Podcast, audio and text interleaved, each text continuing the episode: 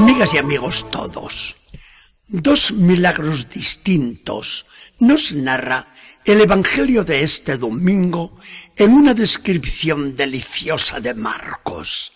Pero, en razón de la brevedad, nos fijaremos solo en uno, ya que el otro lo escucharemos también en la celebración de la iglesia. Vamos al caso. Jesús acaba de desembarcar y en la orilla del lago le espera una verdadera multitud. Se le acerca, todo angustiado, uno de los jefes de la sinagoga, llamado Jairo, y echado a sus pies, le ruega con gruesas lágrimas en los ojos, Señor, ya veo que estás muy ocupado con tanta gente, pero corre a mi casa, pues mi hijita se halla en las últimas. Ven a imponerle las manos para que se cure y no muera. Bien, hombre, no te apures, vamos para allá. Le siguen muchos y mientras van camino de la casa, se le presenta al hombre una comisión. No le molestes ya al maestro, pues no hay nada que hacer. Tu hija ha muerto. ¿Qué quieres que haga ya con ella? Rompe el padre a llorar. Y Jesús, que ha oído el encargo, le anima. No les hagas caso. Tú no pierdas la fe.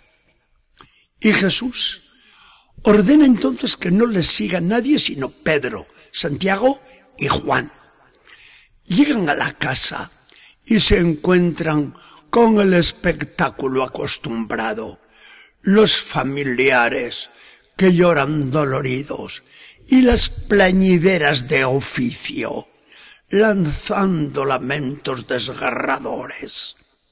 Jesús logra imponer algo de silencio y les dice a todos, ¿a qué viene tanto ruido y tantos lloros? La niña no está muerta, sino dormida.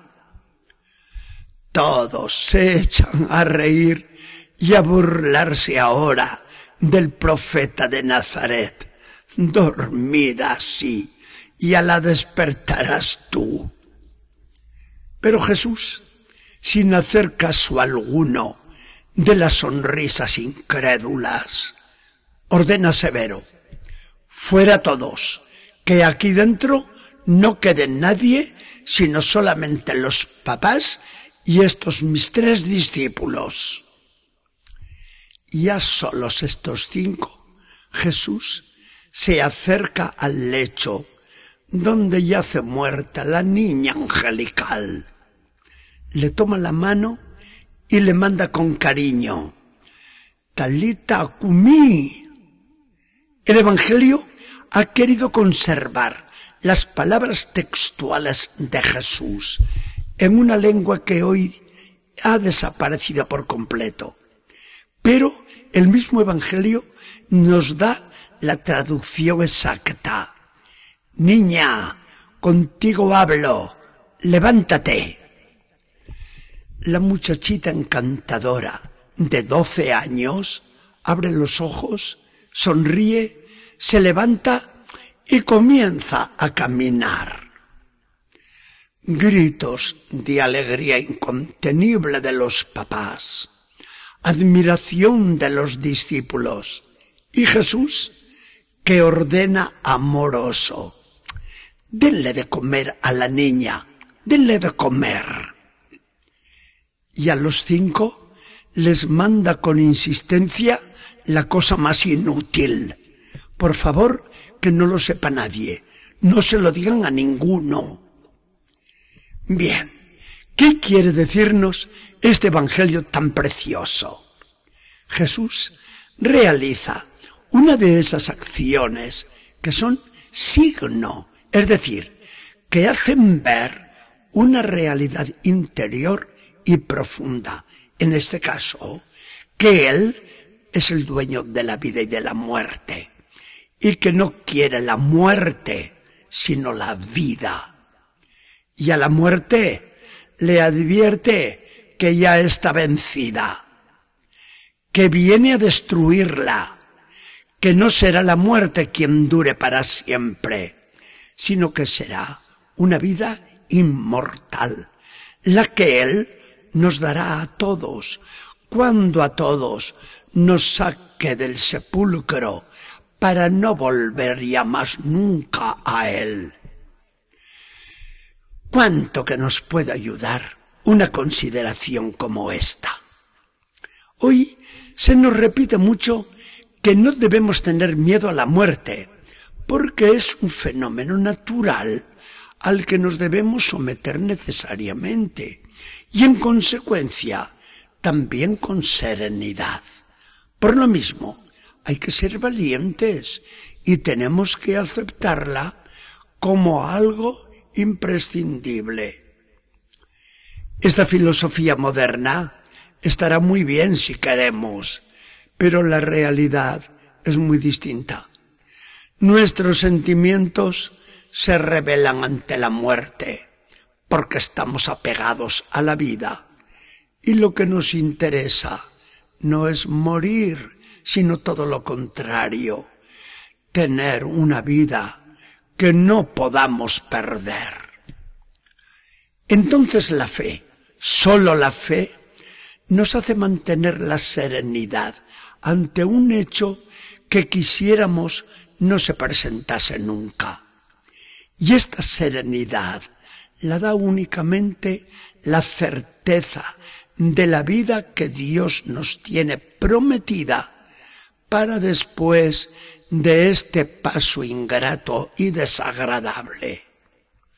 La muerte es para nosotros creyentes un abrirse la puerta de la gloria, de la felicidad misma de Dios.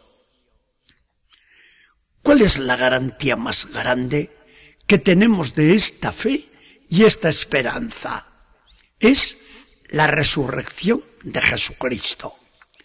Y lo son también estos milagros que Él hizo para enseñarnos que la vida triunfará sobre la muerte.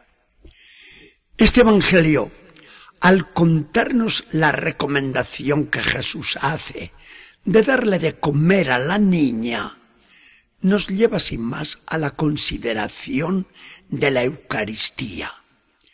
Si estamos vivos y queremos una vida inmortal, ¿por qué no comer el pan de la vida, el cuerpo de Cristo, que nos asegura la resurrección gloriosa? La palabra de Jesús no puede fallar y se cumplirá inexorablemente cuando nos dice, quien come mi carne y bebe mi sangre tiene vida eterna, y yo lo resucitaré en el último día. Nadie que comulga puede morir para siempre. Señor Jesucristo, qué caballero que fuiste en la resurrección de la niña, qué ternura la tuya y qué esperanza que nos das a todos. Morir en ti no es morir, sino tener vida eterna.